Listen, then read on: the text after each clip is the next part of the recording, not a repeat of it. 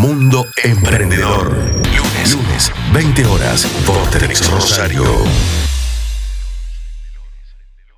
Mundo News. Mundo News. Bueno, primer partido, esta me gusta. Primer partido de fútbol con cero emisiones de carbono. Nota de mis amigos de TIC. Tottenham, Chelsea. Será el primer gran partido de fútbol con cero emisiones de carbono. El match se disputará el domingo 19 por la quinta fecha de la Premier League en el estadio de los Spurs y la iniciativa contará con la colaboración de la cadena televisiva Sky Sports y con el apoyo del gobierno británico. Nota del 6 del 9, del 6 del 9 bueno, es un tema que le interesa em, principalmente a, a Pablo y que el Colo se encargó de seleccionar como una de las noticias destacadas de la semana. Va a ganar Chelsea seguramente, pero bueno, esto es una cuestión anecdótica. Ah, vamos al importante, Colo. Sí, lo que siempre, a ver, creo que semana a semana estamos trayendo una nota vinculada a, al tema ambiental, ¿no? A lo que implica reducir la emisión de lo que se llama la huella de carbono que son los, gases del efecto invernadero, ¿no? Esto de que esto que contaminamos permanentemente la atmósfera y, y bueno, con todo lo que implica eh, aportar eh, complicaciones a, a, y contribuir al cambio climático, ¿no? Este fenómeno que ya nos viene afectando con las altas temperaturas en verano, con, con los desequilibrios eh, atmosféricos, ecológicos, de todo tipo que se vienen dando y que ya vemos cómo el fútbol también se suma a esta movida. ¿no? La Premier League, una liga hoy la más importante del mundo. Eh, los ingleses fueron siempre bastante pioneros, no solamente en inventar el deporte, sino también en aplicar y mandar este tipo de mensajes. Eh, ¿Cómo lo van a tratar de lograr? Obviamente el impacto cero es, eh, es una... en realidad es, una, es imposible de lograr prácticamente. Sí, sí, Entonces, sí, pero bueno. lo que se va a hacer es minimizar o llevar al mínimo eh, la energía que se va a utilizar. Para todo, ¿no? Desde dotar la Es que electricidad del campo de juego. El, el Tottenham eh, tiene uno de los estadios más modernos de Europa. Lo, lo terminaron el año pasado, impresionante. Y, Sí, justo bueno, antes de la pandemia. De hecho, Pochettino no llevaban los refuerzos porque estaban gastando toda la plata en el estadio. sí. Sí, Eh, yo- evidentemente está preparado para eso. Van a incentivar que los hinchas vayan en medio de transporte, digamos, poco contaminantes, en bicicleta, en transporte público. Que las comidas que se elaboren y se vendan en el estadio sean de las que venimos promoviendo y las que vamos a contar ahora en, la- en las próximas notas. Estas plant-based, ¿no? Basadas en, en plantas con, con, mucha menos contaminación que la producción animal, etcétera. Así que nada, siempre celebramos este tipo de iniciativas, las promovemos, las difundimos porque creemos que es el camino, ¿no? Es por ahí, como dicen los jóvenes. Eh, Lo bueno que una industria, ¿no? Y, digamos, tanto el fútbol como otra industria se pongan como referente y derramen cultura, ¿no? Es fundamental para nuestros jóvenes, ¿no? Leían la nota el tema de la utilización de aguas de los jugadores, ¿no? Es una, una industria donde constantemente estamos viendo a lo mejor violencia o tenemos noticia o hay constantemente puja de poder, bien sin tomar la, la, conciencia suficiente de que, digamos, muchos equipos o muchos eh, clubes como, como el que tiene esta iniciativa tienen una responsabilidad social y, y derramar este tipo de cultura en los jóvenes que sabemos lo que es el fútbol no para cualquier para cualquier joven de Latinoamérica bien eh, ya centrándonos en nuestra en nuestra región. Nosotros vivimos y respiramos fútbol constantemente.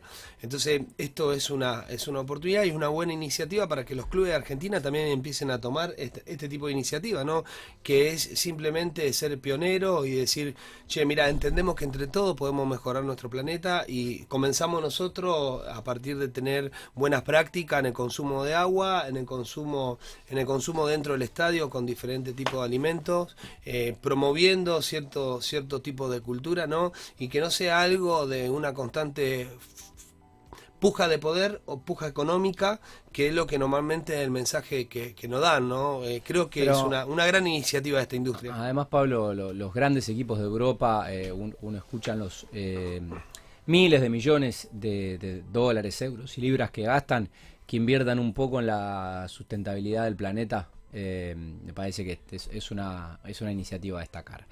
Bueno, esa fue la mm, una de las noticias. Eh, la otra es análisis del sector Agtech en Argentina. eh, un análisis del sector y de las startups que lo conforman. Colo Agtech. Sí, Agtech, Tecnologías para el Agro, es uno de los sectores eh, incipientes y más pujantes con mayores perspectivas de crecimiento para nuestro país. Obviamente somos un país basado en la, producción de materias primas y, y exportación de granos, eh, cada vez con mayor valor agregado, que es lo que se busca eh, cuando se habla en el campo de tecnologizar el sector y de aplicar herramientas que crean nuestras startups. Este informe que fue elaborado por la Universidad Austral, que es muy pujante en nuestro ecosistema de innovación local Mm. en esta zona, junto a Endeavor, que es una organización también de, de- de apoyo de emprendimientos de alto impacto. Ahora vamos a estar conversando con, con Majo Soler eh, a continuación, después de esta, de esta nota, presentando la- la- lo que se viene, que es un evento específicamente para este sector. Glocal, que es una aceleradora local también que trabaja en este en esta vertical, se le llama, la de, la de- tecnologías para el agro, y The Yield Lab Institute también, que es un es una aceleradora, es un, es un actor fundamental también dentro del ecosistema agrotecnológico argentino. Eh, ¿Qué hicieron? Entrevistaron a 100 startups del sector, que son las que conforman prácticamente todo el mapa eh, del ecosistema AgTech de Argentina, entre las cuales se encuentran, bueno, Agrofy, que levantó su ronda B en Brasil por 22 millones de dólares a fines de 2019, principios de 2020. Eh, obviamente Bioceres, que es una de las líderes eh, del mercado y que ya cotiza en Wall Street y demás. Y también, digamos, están divididas, ¿no? Por diferentes. El mapa de Actec argentino está dividido en diferentes sectores: las que producen software, robótica o inteligencia artificial aplicada. Conocemos la gente de Sumagri, por ejemplo, em, Sensify, que hacen sensores, Agrostai, eh, Deep Agro. eh, muchas de ellas son también parte del ecosistema de BCR Startup Network, que es la de la, Comisión de Innovación y los programas justamente de apoyo a startups en este sector de la Bolsa de Comercio de Rosario. Eh, también las que, las que promueven la recolección de datos, como Satellogic, que, que exporta y vende satélites también, Inteliagro eh, y muchas más, que la verdad que estaríamos todo el programa hablando sobre, sobre esta nota. Dos, dos cosas que me llamaban la atención de la nota. Uno es el promedio de crecimiento mundial y el promedio de crecimiento argentino, ¿no? Teníamos un 4% de, de promedio de crecimiento de esta industria a nivel mundial contra un 14.9, si no me equivoco, bien no me falla la cabecita de número. Sí, 14.6. Punto Exactamente. 6 bien, del crecimiento de estas empresas en Argentina. Otra cosa que me llamó la atención de la nota es que el promedio de vida que tienen estas empresas es solamente de 5 años y eso nos, nos, nos abre un mundo de posibilidades. Hace un montón de años que hablamos en Argentina de empezar a tener mucho más derivado de lo que producimos en nuestro suelo. ¿no? Bueno, y estas empresas están funcionando muy bien y vemos también cuánta tecnología están aplicando para poder facilitar, ¿no? Eh, digamos, para poder abordar también eh, algunas complejidades, sobre todo fenómenos climáticos, fenómenos de producción de suelo, cuidado de producción de suelo, bien, Eh, todavía ejemplo, el gran desafío que, que- veíamos en, en- en otro, en otro, en otro grupo estábamos charlando es, digamos, empresas que puedan, que puedan certificar los suelos, bien, eh, eh, amigable con, con el tema de agroquímicos. Bien, o sea, tenemos un desafío por delante y una posibilidad de crecimiento tremendo en, en esto. Y claramente está, ¿no? Una de las cosas también que, que veía en la nota era que en estas empresas que tienen un promedio de 5 de cinco años, bien, no han recibido grandes inversiones. Son muy pocas las empresas que han recibido grandes inversiones. El promedio de inversión que han recibido es de un millón de dólares, que para lo que es el proceso de bajo. investigación bien, de una empresa tecnológica muy bajo. Y convengamos que estas empresas tecnológicas comparada con otras empresas tecnológicas, tienen un proceso completamente diferente, porque acá lo que se prueba es investigación de suelo, donde a lo mejor hay fenómenos, como decíamos, climáticos o estacionarios, bien, Sí, que que, hay que tiempo. Sí, hay muchas que están basadas en, en desarrollos biotecnológicos. Bueno, Protergium que hace también, por Sí. ejemplo, eh, consorcios bacterianos tipo vacunas para simular el proceso de respuesta de una planta. Em, y después tenés desde drones que ayudan a fumigar, em, todo tipo, recolección de datas, eh, marketplaces, donde es, como Agrofy, donde se encuentran Sí. todos los avisos clasificados de, de todo lo que se comercializa en el sector. Em, también hay, hay empresas fintech dentro del sector, Sí. es decir, que se encargan de la cadena de pagos. Em, bueno, y también las de FoodTech, ¿no? Todo lo que tiene que ver con la alimentación que se viene. Estamos hablando de que este mismo informe arroja un estudio de, para el 2050 se espera una población de 10 mil millones de personas. Hoy estamos más o menos en 7.500, estamos hablando de un cuarto de población mundial en los próximos 20 años, 30. Sí, es, tre- es tremendo es una eso. locura. Eso eh, cuando- lo que va a crecer la humanidad. Cuando leía algunos datos sobre la recuperación de la economía argentina, hablaban de cuánto afectó la pandemia, pero cuánta población en el mundo se renueva cada año, que se calcula están rondando 120 millones de nuevos habitantes por año que van a deman- demandar comida, ¿no? De hecho, antes en la Bolsa de Comercio en Rosario, ¿no? Que tenemos gran experiencia en la exportación de grano, hasta hace muy poco tiempo había dos agroexportadoras que eran las que medianamente tenían cierto control de mercado. Hoy tenemos una agroexportadora de capitales chinos, ¿no? Que está teniendo casi un 40% de la exportación de grano total, por obviamente por una cuestión de población solamente en, en China, ¿no? Entonces es una industria con muchas posibilidades y porque nosotros como, como, como región, como país, tenemos, eh, digamos, mucho suelo para seguir, para seguir explotando. Ahora, bien, obviamente que el emprendedor que se meta a emprender en, este tipo de industria tiene que tener la paciencia suficiente porque no es no son industrias tecnológicas como otras que son mucho más instantáneas y mucho más veloz. Acá hay que trabajar, obviamente hay que trabajar. Bueno, tenemos también un excelente aparato científico que está trabajando constantemente tanto el INTA como como el CONICET en todo este tipo de, de temas, ¿no? Pero sí, gran crecimiento se espera de, de esta industria, una industria muy nueva, de mucho crecimiento. La comunidad. Bueno, ya lo vamos a ver en pantalla. eh, vamos a ver si nos ve, si nos escucha. Al señor eh, Daniel Tricarico, fundador y CEO de Impact Latam, una plataforma de aceleración para emprendimientos de impacto en Latinoamérica. Eh, Dani es emprendedor, consultor, profesor y speaker internacional en materia de emprendimientos con impacto. Cuenta con más de 12 años de experiencia y formación en las áreas de desarrollo emprendedor e innovación tanto pública como privada. Acá tengo el currículo. em, impresionante de Dani y si lo leo completo de pe a pa se nos va el programa y te queremos aprovechar ¿eh? te queremos aprovechar Dani así que nos vas a ir contando un poco todo tu derrotero eh, y el gran laburo que estuviste Hola haciendo Dani, querido, bienvenido. y la carrera buenas noches ¿cómo andás? Hola Dani, ¿cómo estás? Buenas noches, queridos. Un gusto saludarlos. Gracias a ustedes por el tiempo y el espacio. ¿Qué haces con lo grande, querido? ¿Cómo andás? ¿Cómo andás, Dani? Qué gusto tenerte. ¿Dónde estás? ¿Dónde estás físicamente? Está- estamos con un poquito de eco eh, Dani si podemos mejorar un poquito el audio para apreciarte apreciarte eh, mejor si podemos mejorar la calidad de audio creo que la señal es buena te vemos muy bien Eh, Bien. ¿Por qué lugar del mundo Bien. andás? Eh, estoy en Santiago de Chile. Espero que me escuchen bien ahí. Hay mejor, hay un poquito mejor, con el mic más cerca.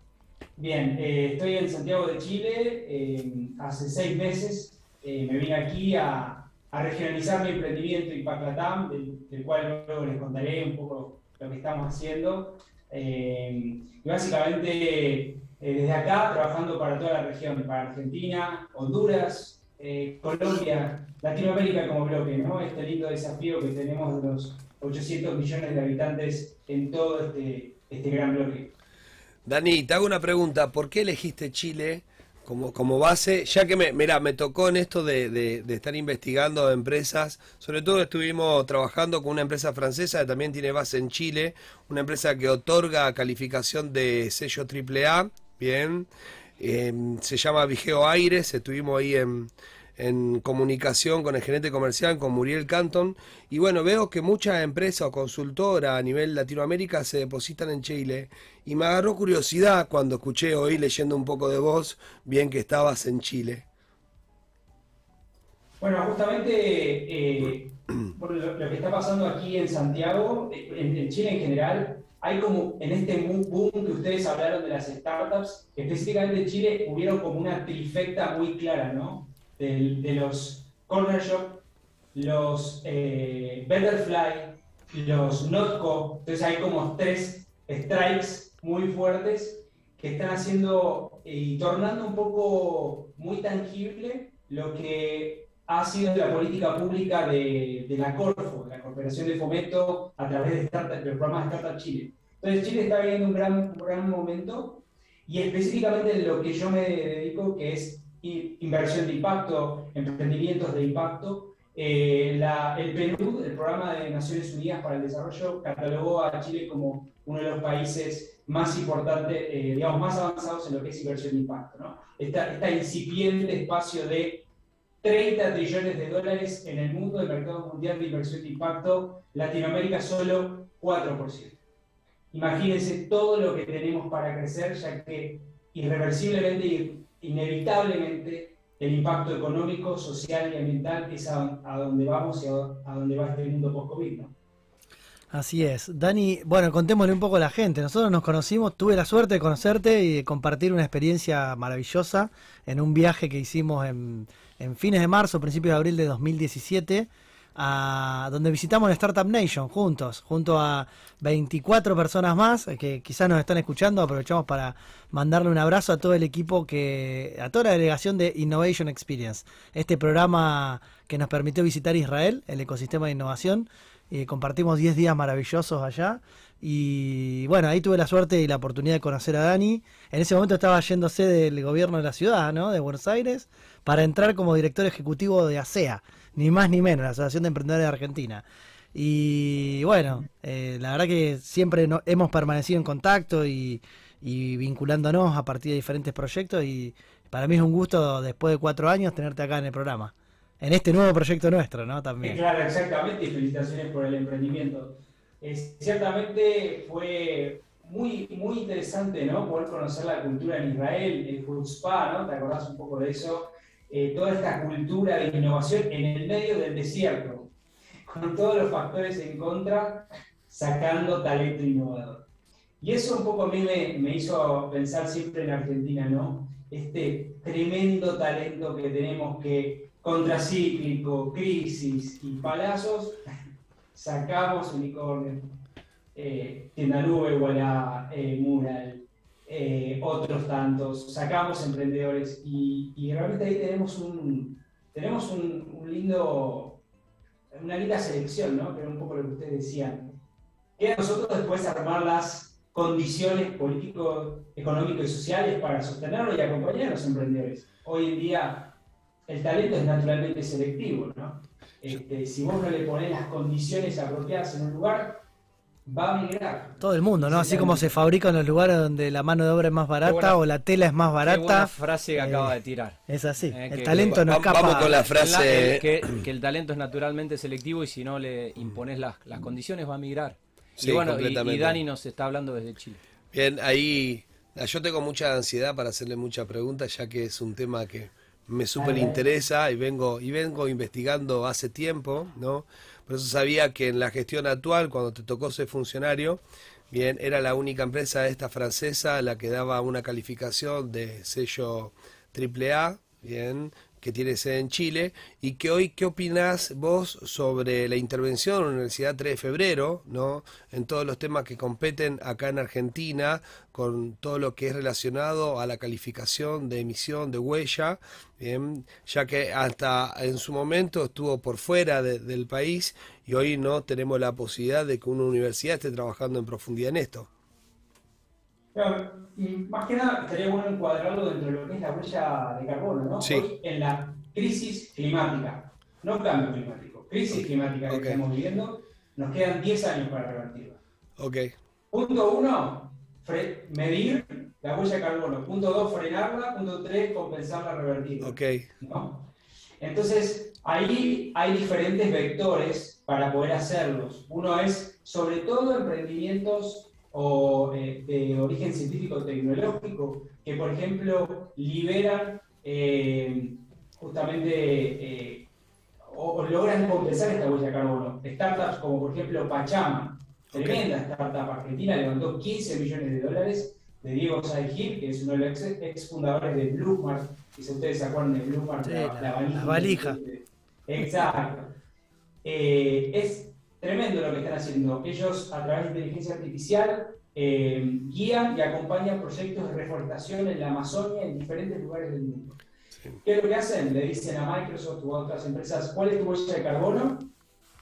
Te ayudo a medirla y la compenso plantando árboles, eh, plantando árboles digamos, haciéndolo muy simple, ¿no? Pero básicamente son proyectos de reforestación y biodiversidad. Y que eso lo puede hacer emprendedores con el anclaje científico-tecnológico que tanta experiencia tiene el acelerador natural, por ejemplo, eh, entre otras universidades, me parece fenomenal y es a donde inevitable e irreversiblemente tenemos que Sí, Cisne, Verde, mundialmente llamado, ¿no? Eh, algo estuvimos leyendo. Bueno, siempre Hernán acá es un apasionado de estos temas, bien, y siempre nos trae información de mucha calidad. Yo tengo otra preguntita, bien, y hoy, hoy me, me toca, ¿no? Y Colo, cortame en el caso de que esté No, vos dale, dale, dale, tranquilo. para eso está, para hacerle preguntas. sobre, ese tema. Hay un proyecto de, de, una, de una economista argentina, Aleandra, bien, que es un proyecto de compensar la deuda externa, la deuda externa a partir de bien tomar eh, todo lo que son los recursos naturales de nuestro país, que hay mucho en corriente, vemos mucho, muchas inversiones francesas en corriente, ¿no? Eh, compensando huella hídrica o, en la Patagonia, ¿no? También vemos muchos inversores privados y la, teoría económica de, Aleandra justamente es poder eh, elevar un proyecto de compensación para pagar la deuda externa. ¿Está al tanto del proyecto?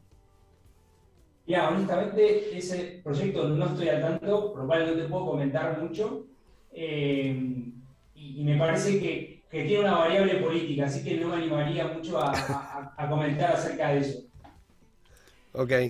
Dani, contanos, contanos un poco cómo fue tu evolución ¿no? dentro del sistema, a nivel personal, profesional, porque, a ver, emigraste del país, ¿no? Lo cual es todo un desafío y una apuesta por un lado, tengo varios colegas y amigos que, están por allá y que han recorrido un camino similar por las condiciones que vos decís, pero también porque evidentemente cuando uno busca un crecimiento profesional va hacia donde están las mejores oportunidades o las mejores capacidades instaladas y, el desarrollo de esos recursos.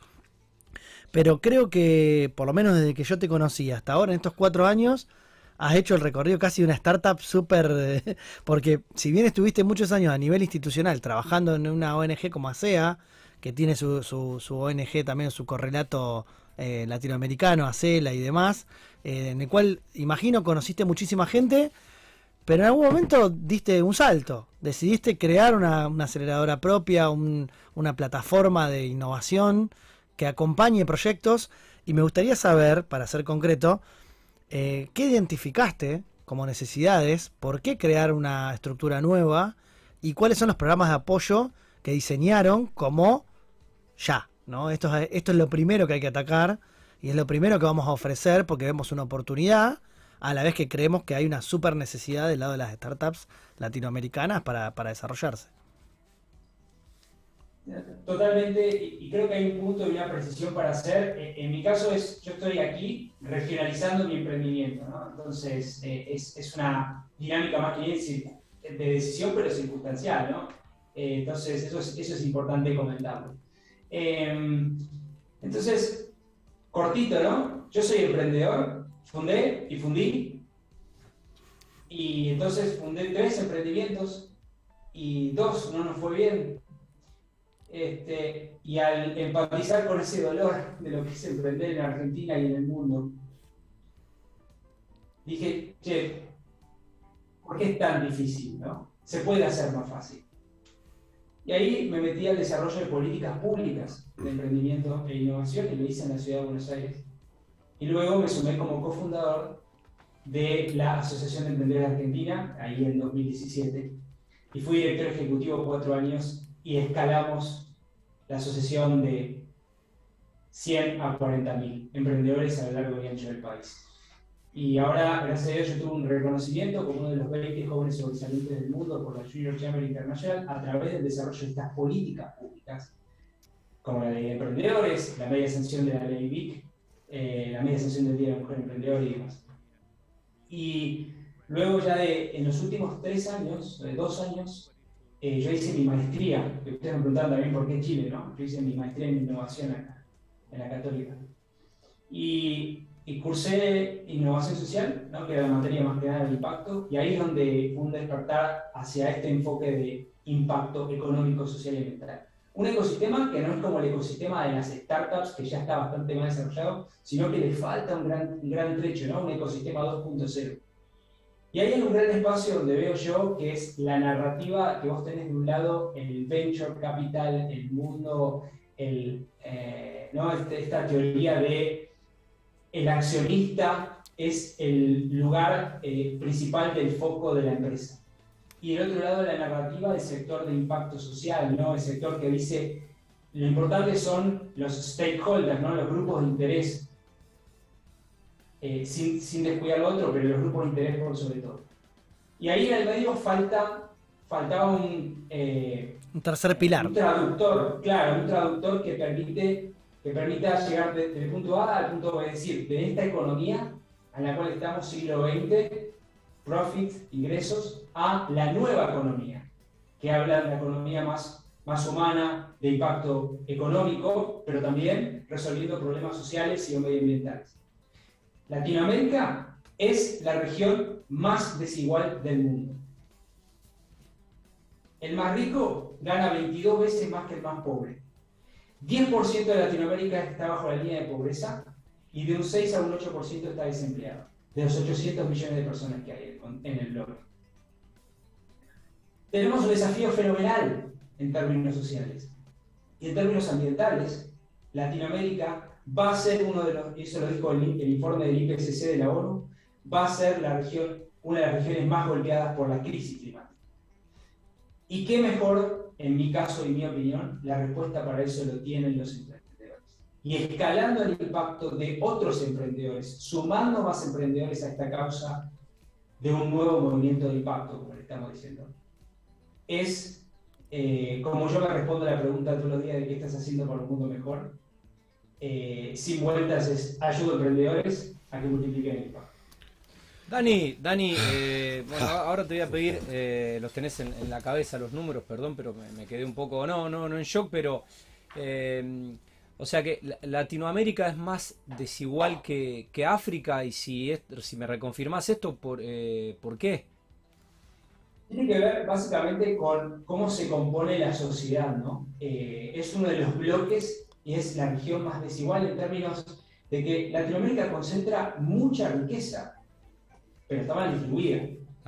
Y en la compartición que tiene África es completamente diferente en ese sentido, ¿no? Eh, eso se mide por, la, por el índice de Gini, que es un índice de equidad, entre otros. Un poquito más acerca de eso. 26 personas, un poquito más que un partido de fútbol, tienen la mitad de la riqueza de la humanidad. Y eso te llama la atención porque decís, che, acá hay una dinámica distributiva que hay que hacerla urgentemente, ¿no? Eh, y hay diferentes narrativas de cómo se distribuye, cómo se debería distribuir.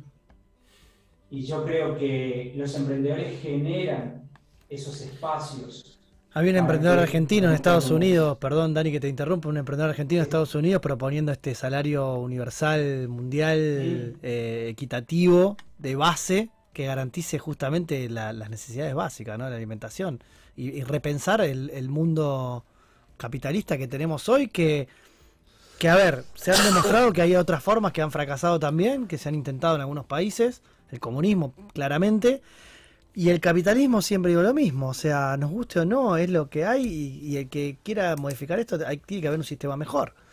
Y si no, tendremos que mitigar todos los efectos negativos que, se generan al, producir eh, bienes y servicios, ¿no?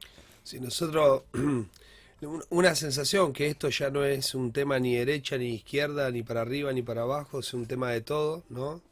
Eh, pero una sensación que con la responsabilidad social de las empresas, muchas han tomado del sistema B, bien, como una cuestión de moda y de un sello que quieren tener, bien, eh, sin tener profundidad ¿no? de lo que realmente significa la transformación de un emprendimiento un emprendedor o un empresario a ser realmente una empresa de impacto y, y con la conciencia de medir, ¿no? no solamente medir para una linda placa en redes sociales, que vemos muchos, bien, eh, entonces, ¿cómo podemos, yo como emprendedor, cómo puedo encontrar el equilibrio coherente Bien, y, no tomarlo como en muchos casos hemos vivido, eh, Hernán y, y Dani, en un tiempo, esta moda de responsabilidad social empresaria, bien, que era una moda, ¿no? Y que hoy realmente nos tenemos que ocupar, ¿no? Siempre digo lo mismo, en todo tenemos la responsabilidad, todos somos papás sociales, bien, y que si hoy puedes, vos tenés mucho éxito en tu emprendimiento, pero si salís a la calle te roban,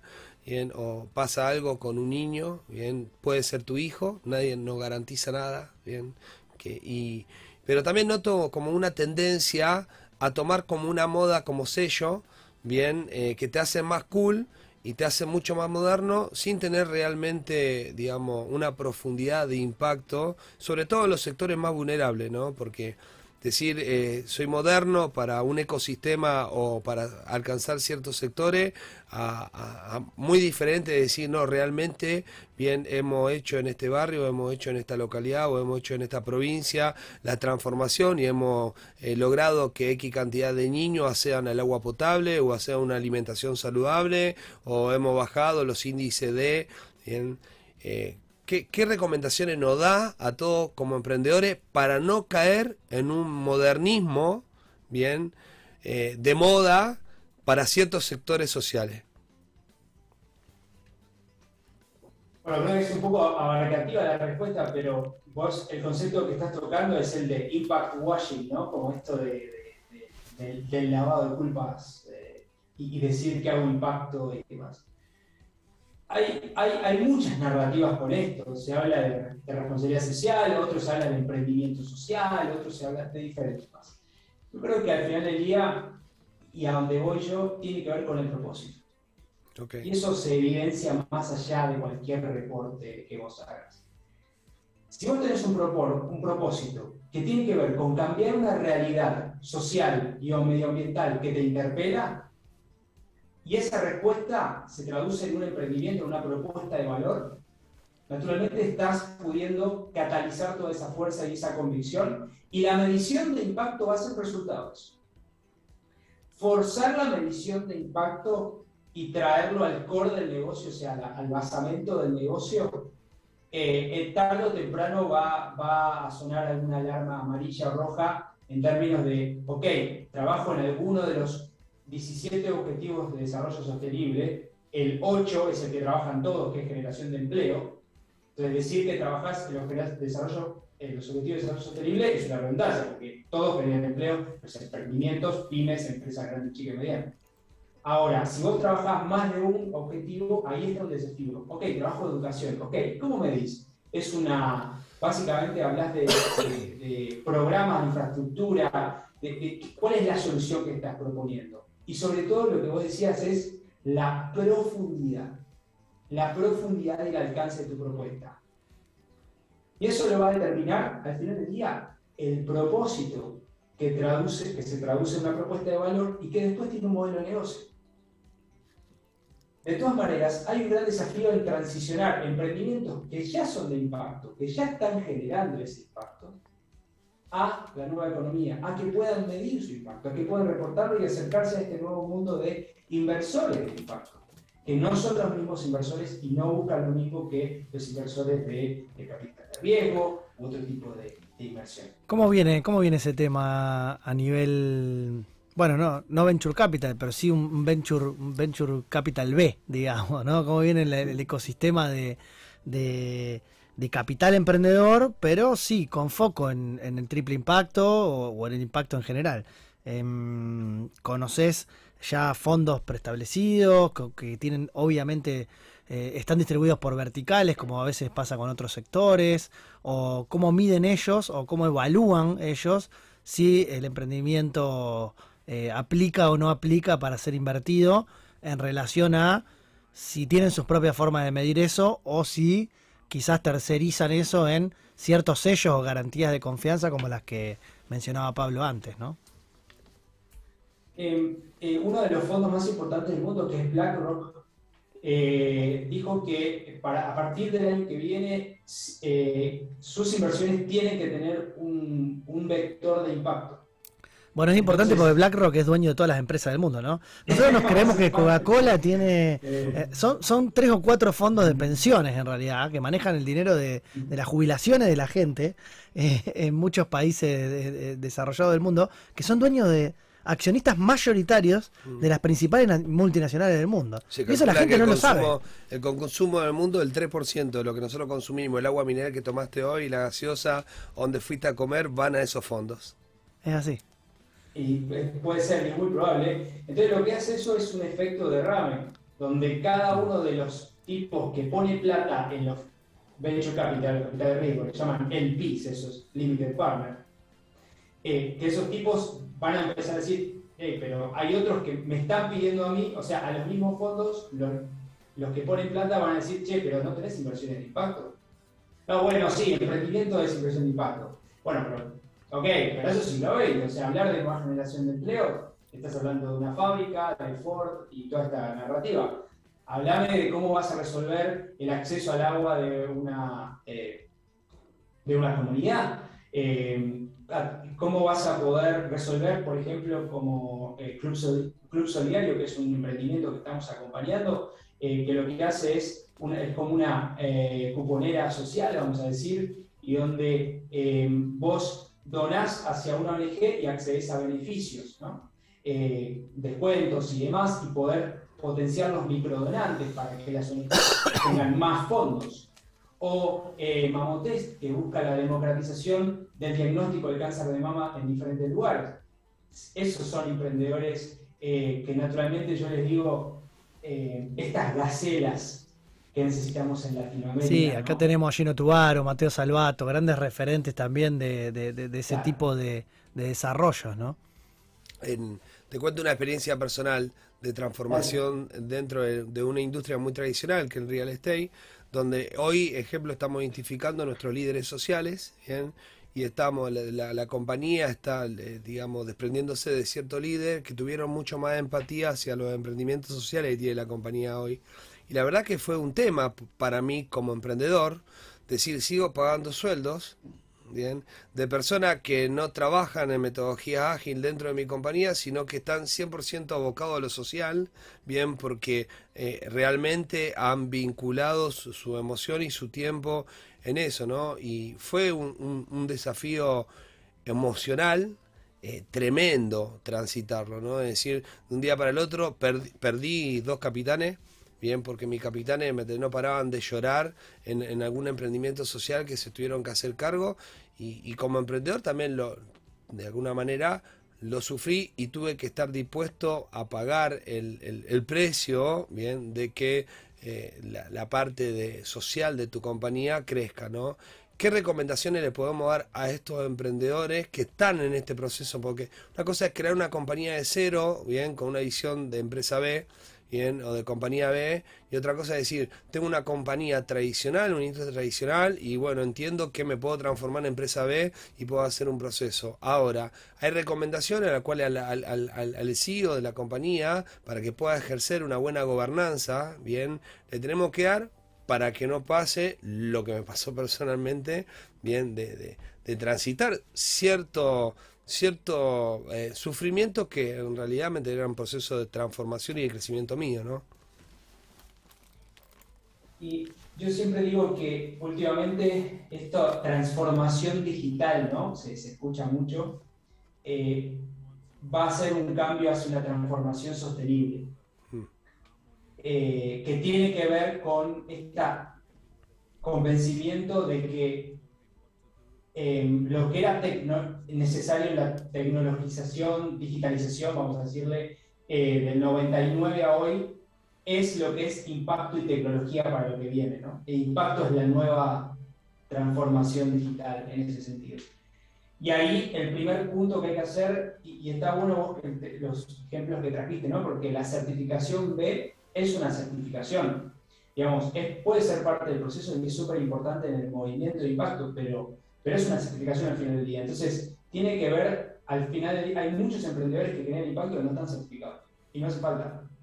Entonces, es muy importante respirar ese ADN de impacto que va de la mano con la convicción y con la empatía. Entonces, si yo, por ejemplo, en el caso de vista del real estate, estoy en una obra, eh, naturalmente trabajar el comercio justo con mis proveedores y ojalá que sean proveedores de zonas aledañas, eh, poder promover eh, dinámicas éticas laborales en, un rubro que, muchas veces carece de, de ciertas dinámicas, poder promover un menor impacto ambiental en términos de la usabilidad eh, por ejemplo, emprendimientos como ArcLight, es un nuevo tipo de fabricación, eh, de, perdón, de materiales de fabricación que se pueden utilizar. Y así, varios ejemplos, utilizar materiales de descarte, eh, ¿no? involucrarlos a la cadena de valor. Hay un montón de cosas que se pueden hacer de esos tres vectores sin la necesidad de una migración completa, sino simplemente con pequeñas reflexiones de puedo preferir un emprendedor de impacto para comprarle, puedo eh, con la comunidad local y, qué tal si la comunidad local la desarrollo eh, a través de actividades de educación u otras actividades para involucrarlas en el impacto de la obra, etcétera, etcétera. Sí, la verdad que es sumamente interesante. Nosotros aplicamos el tema de demoliciones sociales. Cada, cada emprendimiento inmobiliario igual a un, a un merendero, ¿bien? y bueno, nuestra, la, gente, o sea, aparte de, becar a los chicos en oficios, bien son los chicos que salen de, de, la capacitación de oficio e integran, se integran a la empresa.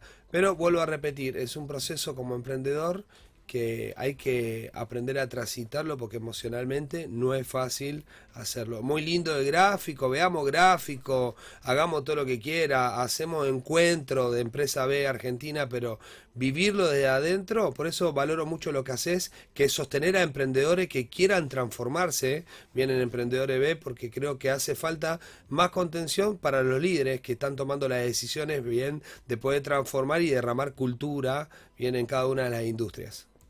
Qué bueno, Dani. Bueno, ¿nos querés contar un poco qué, concretamente de tu, de tu emprendimiento que estás eh, intentando regionalizar? ¿Tenés ganas? Sí, sí, claro, gracias. ¿En qué estás eh, Entonces, eh, es una plataforma de aceleración para emprendimientos de impacto económico, social y ambiental en Latinoamérica. Lo que hacemos es potenciar y acelerar emprendedores. ¿Cómo lo hacemos? A través de dos propuestas de valor muy claras. Una comunidad donde vos podés sumar, te, podés sumar totalmente gratis, de todo, emprendedores de todo tipo y tamaño rubro, de impacto, ya somos más de 300, y programas de aceleración, que duran de 3 a 4 meses, donde semana a semana nos juntamos con los emprendedores, los ayudamos a crecer, a escalar, a abrirles puertas. Al final del día lo que estamos haciendo es, te cruzo al otro lado de la orilla de lo que se llama el Valle de la Muerte, que es este, estos cinco años, y te ayudo a recibir inversión. Eso es lo que hacemos. Crecer y escalar. Impresionante. Qué, bueno y qué, bien explicado. ¿eh? Y con, qué, con qué contundencia. Colo. Yo la verdad que, nada, como digo, lo, lo, vengo siguiendo a Dani en su recorrido. No me sorprende porque es un profesional muy comprometido. ¿eh? a veces uno cree que emprender necesariamente es llevar adelante una startup exitosa. Y para quienes trabajamos en el ecosistema emprendedor desde distintos sectores, en mi caso yo como profesional que brinda servicios y que también tiene ese mismo desafío, ¿no? De impactar en el emprendedor, de generar ese puente entre el emprendedor y el capital de riesgo.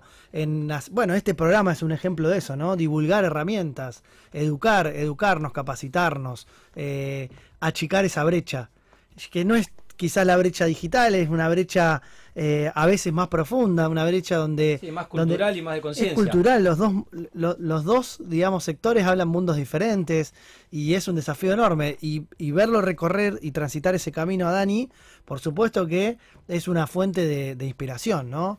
También la capacidad de poder crear comunidad. Él lo dijo muy claro. En poco tiempo, porque el emprendimiento se lanzó este año, eh, juntó 300 emprendedores. O sea, eso no lo hace cualquiera. Y eso tiene que ver con un trabajo enfocado y lo que él dijo antes, ¿no? Un propósito. Y en Dani se ve claramente un propósito. Su propósito quizás no es generar una empresa exitosa, insisto, en términos meramente económicos, sino impactar en un ecosistema. Generar y crear un ecosistema, darle herramientas, agregar valor, y eso que parece tan intangible a veces o tan difícil de materializar o de ver, eh, en el tiempo, ladrillito por ladrillito, se va construyendo. Y eso es lo que, lo que veo que Dani va haciendo día a día y la verdad que nada, es admirable. Así que me saco el sombrero y, y lo felicito. Además porque es TOIP a nivel mundial, yo solamente fui TOIP a nivel Santa Fe, eh, joven sobresaliente local. Claro. Dani fue uno de los 10 jo- jóvenes sobresalientes a nivel nacional. Bueno, pero vos tenés- Yo me quedo acá, yo me quedo acá porque las economías regionales también son importantes y Dani. Eh, Hay que estar generando impacto en el, en el ecosistema cercano también. Che, era un tema que me, me súper apasiona. Gracias, Dani, por darnos por tan generosamente tu conocimiento. No, por Y favor. vuelvo, y por apoyar a esos sí. 300 emprendedores que decía el Colo, bien. Como emprendedor creo que al mundo le hace falta personas como vos que nos puedan contener también, ¿no? Eh, Mi- Mira, le quiero tomar, perdón, una última cosita. Te- les agradezco muchísimo. La verdad que eh, es- este rol que, muchos no, no hablan, como, dice el es eh, creadores de ecosistema, ¿no? Y es tan importante en el entramado eso, que muchas veces siempre hablamos de, de los unicornios y todo esto, y atrás de los unicornios, ¿cuántos asesores tuvieron? ¿Cuántas personas le abrieron puerta a Wenceslao Casares, el primer emprendedor endeavor de Argentina y del mundo? ¿Cuántas puertas le abrieron a, a otros? ¿no? Y, y esa gente creo que hay que reconocerla, los inversores ángeles, un montón de esas personas. Eh, pero algo que, que estaba bueno lo que decían, los emprendimientos que más han crecido estos, este último año, pandemia, emprendimientos como Therapify, entre otros, son emprendimientos que, es, eh, que van a la salud mental. Y hay un gran brecha y un gran problema ahí de lo que es contención a través del coaching, de psicología, de un montón de cosas eh, que, se necesitan hacer accesibles para sostener y acompañar después de esta tremenda crisis que estamos viviendo eh, y no, nos, no podemos cerrar los ojos con eso.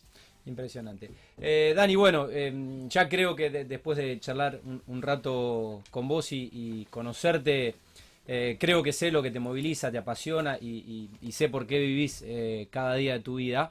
Pero mm, bueno, seguramente te- te- tendrás otros inspiradores y tenemos una linda sección eh, donde recomendamos lecturas y no necesariamente tienen que ser eh, bestsellers de, de- de emprendedores o de grandes CEOs. A veces nos marca, nos, rompe la cabeza un libro, otro título y quisiéramos compartirlo con nuestros teleoyentes. Así que, bueno, eh, si es que tenés tiempo para leer, eh, porque sos un, laburante, eh, ¿qué te gustaría, qué te gustaría, más que recomendar, eh, co- compartir, ¿no? Para que subamos como historia a nuestra cuenta de Instagram.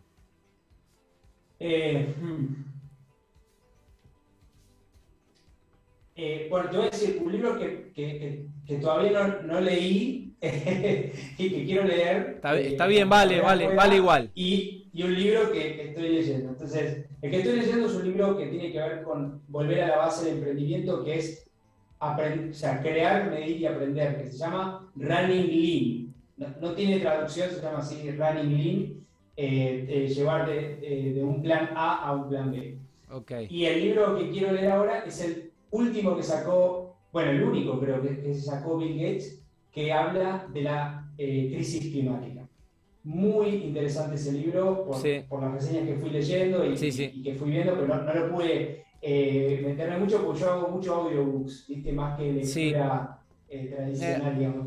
Mu- Muy bien, ahora, ahora lo vamos a, vamos a googlear el título. A- ayer leía una, una nota de la revista Eñe sobre justamente el, el libro de Bill Gates.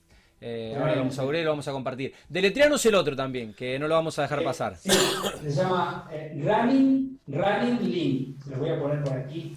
Running como de correr y Lean de Lean Sí. Startup, de la metodología ágil. Sí, es, es como una evolución de, de eso, digamos. eh, Running así Lean.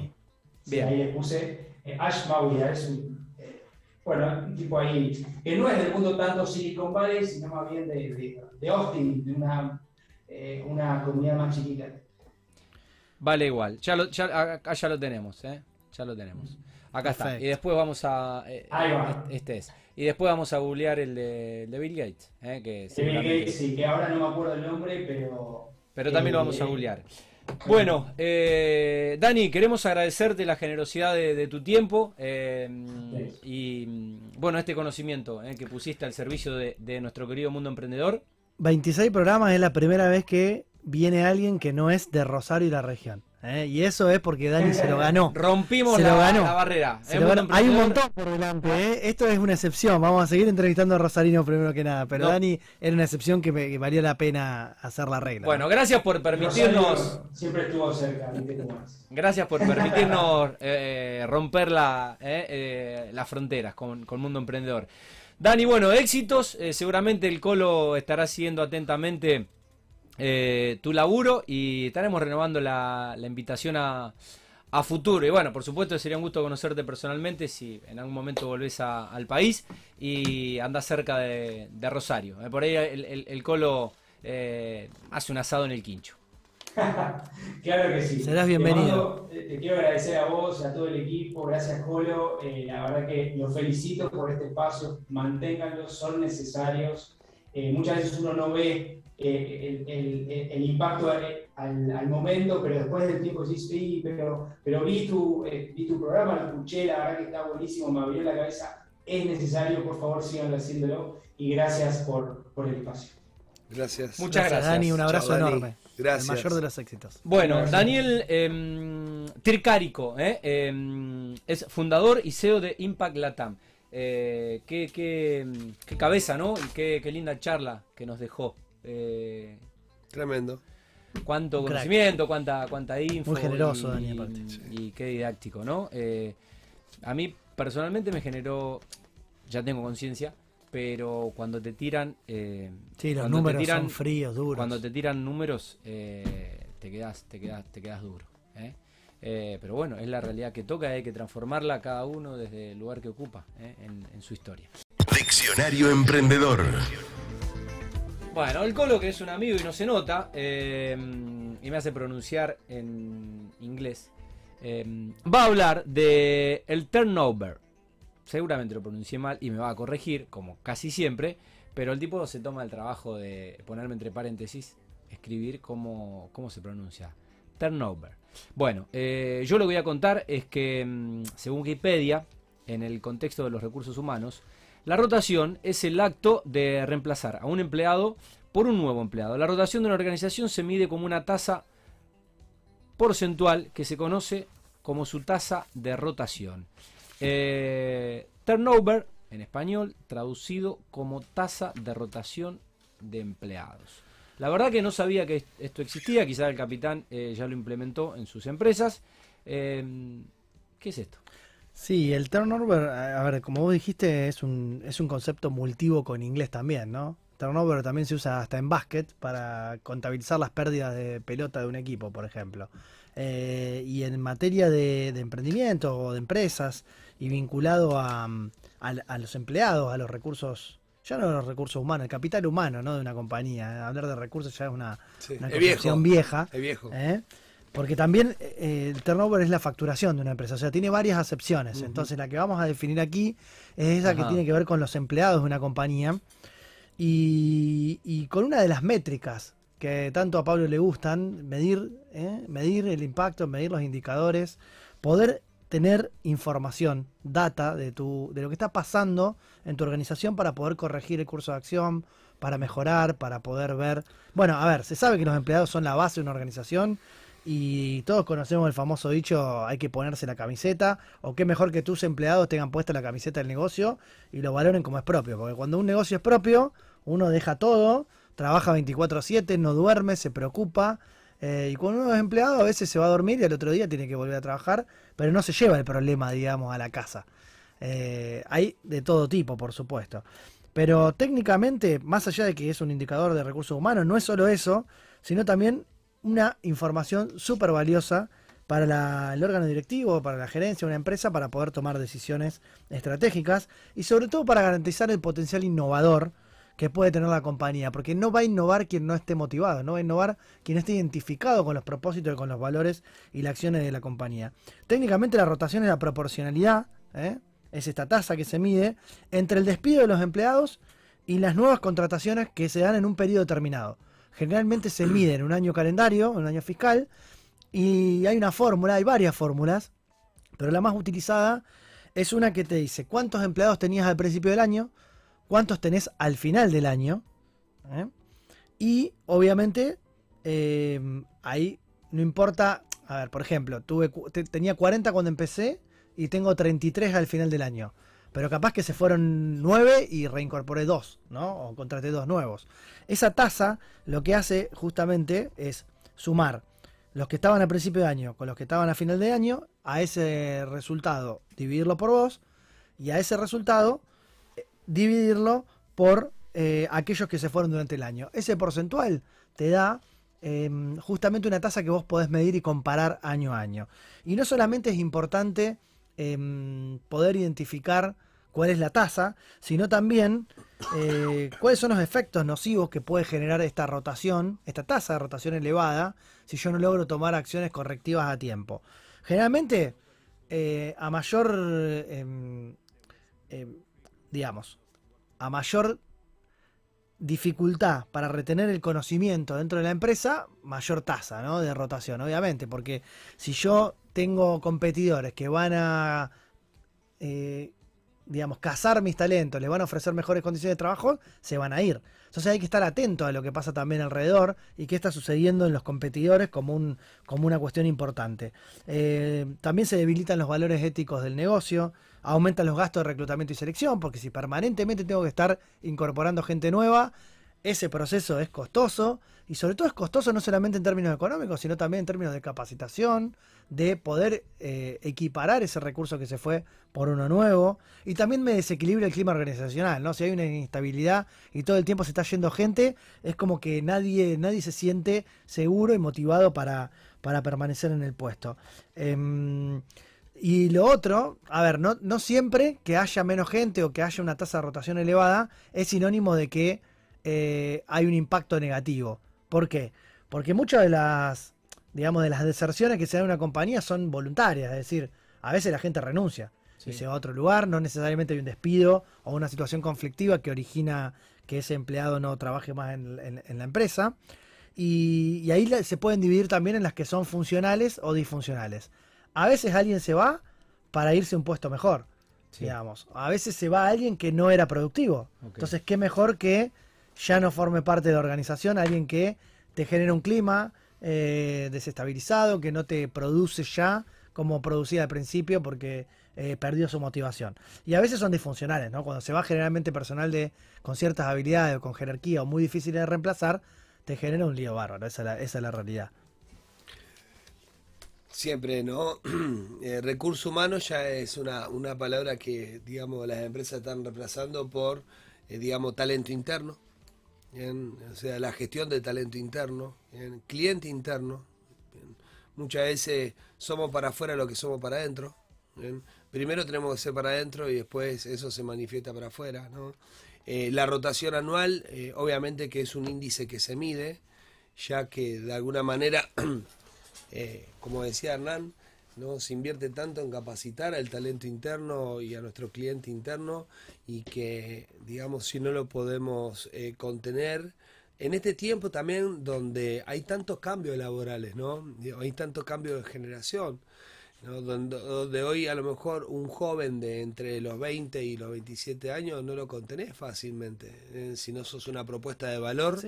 Bien, Sectores o- específicos como el informático, de tecnología, que donde hay eh, ya no llegan a terminar su capacitación formal académica, que ya tiene una oferta laboral impresionante para afuera, ganando en dólares. Entonces, ¿cómo haces para retener esos empleados? Tengo varios clientes de ese sector eh, que gestionan compañías de 50, 100 empleados. Que, que son emprendimientos también, ¿no? Por eso estamos acá en este programa hablando de esto. Sí, Porque a veces crecen muy rápidamente, necesitan incorporar mucha gente y esa gente no está formada o compite en un mercado donde ya no importa tanto cuánto va a ganar a veces, importa cuántas vacaciones le van a dar, eh, si, ¿Cuántas tienen, horas por día? si tienen flexibilidad dentro de la jornada laboral, eh, como para poder hacer otras cosas, si tienen un almuerzo eh, de más tiempo. Sí, ojo, ojo también con las industrias tradicionales, porque esto no solamente vienen bien afectado a las industrias tecnológicas. Bien, hoy si vos no aplicás un método ágil de trabajo, hoy si no tenés una política de, digamos, de para contener al talento interno, en, de alguna manera tampoco reinventar tu industria y a la velocidad que estamos yendo, ¿no? Eh, digamos, los cambios te, van a, te van a chocar de frente y, como que de alguna manera no vas a estar a la altura de las circunstancias, lo que demanda hoy el tiempo que estamos viviendo y sobre todo, ¿no? Que se calcula que el 65% del consumo bien del mundo en los próximos años son de los millennials, ¿no? Y también es parte del recurso que, que, que hoy vamos a estar utilizando, utilizando y parte del talento vamos a estar utilizando en nuestro emprendimiento.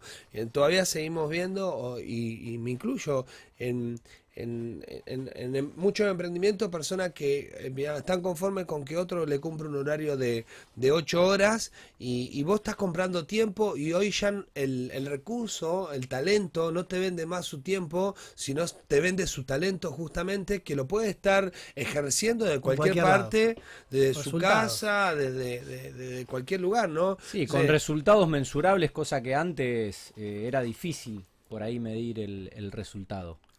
Sí, sí, es un buen punto ese, porque al haber herramientas tecnológicas que te permiten permanentemente evaluar a partir de planillas, de información, de sistemas de gestión eh, y de aprendizaje, inclusive a través de, de, computación, aprendizaje computacional, machine learning y demás, con un montón de herramientas que uno va incorporando que no son costosas siquiera.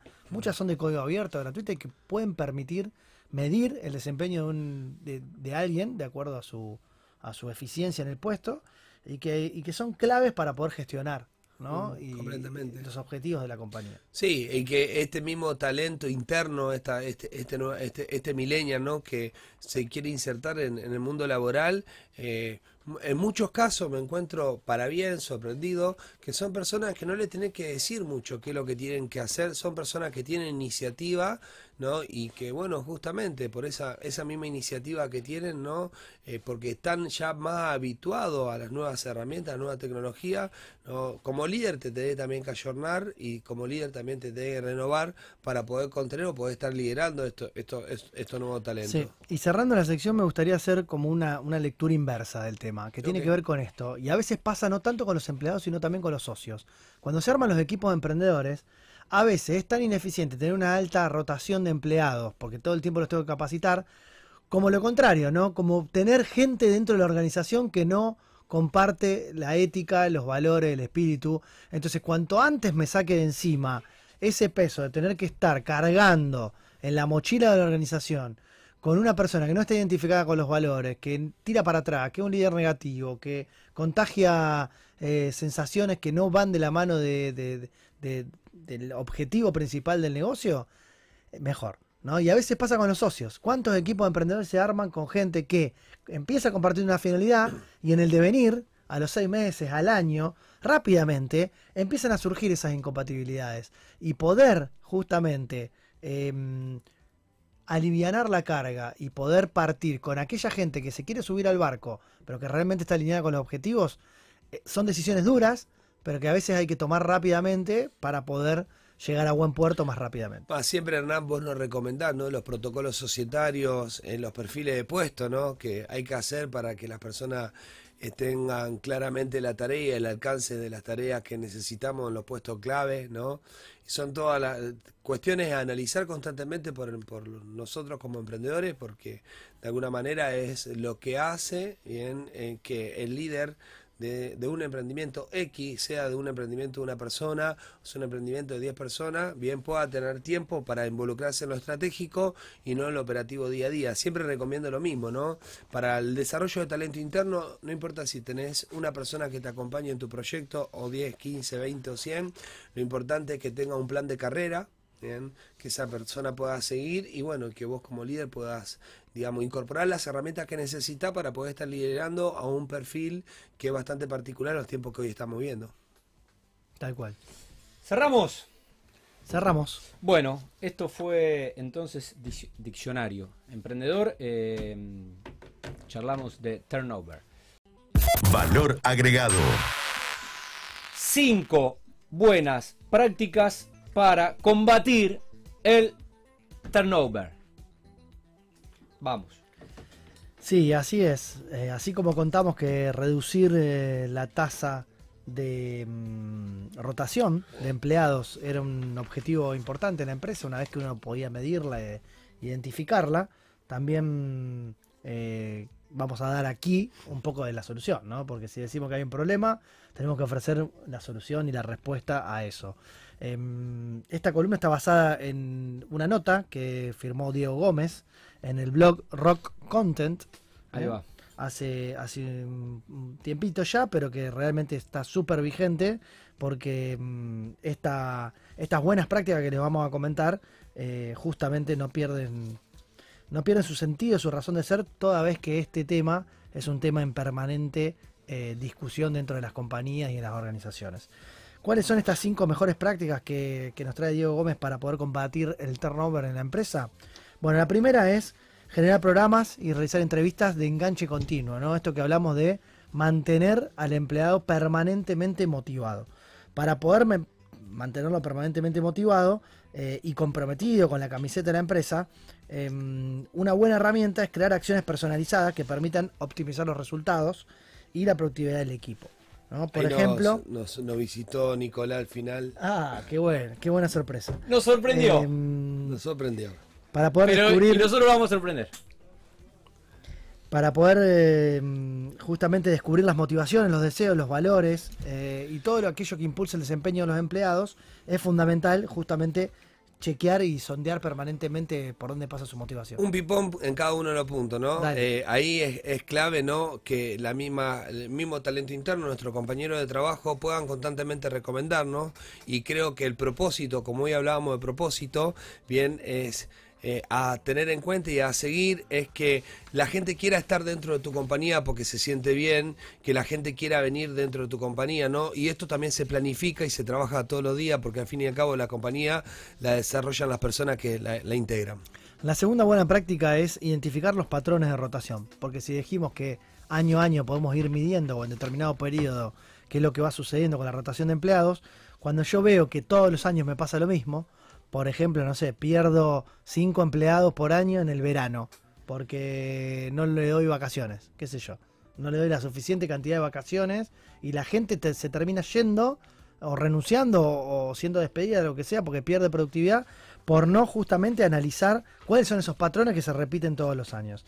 Se pueden hacer campañas preventivas y correctivas a partir de tener esa, esa información. Y una muy buena práctica en ese sentido es a la gente que se está yendo, es hacer una encuesta de salida. ¿eh? ¿Por qué se está yendo? ¿Cuáles son los motivos? A veces se sabe, un conflicto, a veces no se sabe cuando hay caso de renuncia eh, o lo que fuera. Una cosa es irse a otro trabajo, otra cosa es irse por cierta insatisfacción. Y a veces puede ser por el salario, a veces puede ser porque hay una propuesta mejor, a veces hay un programa de capacitación mejor. Bueno, en definitiva, medir eso también permite identificar patrones y poder corregir sobre la marcha. Eh, una recomendación muy práctica a esto es el Comité de Mejora Continua. Nosotros eh, pusimos una urna donde en esa urna, sin poner nombre y apellido, eh, las personas pueden anotar cuáles son las condiciones o cuáles son las cosas que tenemos que mejorar como compañía. Eh, de los puntos estos que decía el Colo, eh, vacaciones, fecha de vacaciones, ingreso, comida al mediodía, bien, eh, o de carga horaria, ¿no? Y esta cosa a la gente hay que escucharla porque siempre vuelvo al, al mismo eje, ¿no? Nos construimos en función a personas que nos acompañan. Exactamente, eso se vincula muchísimo con la tercera buena práctica que es controlar regularmente la satisfacción de los empleados.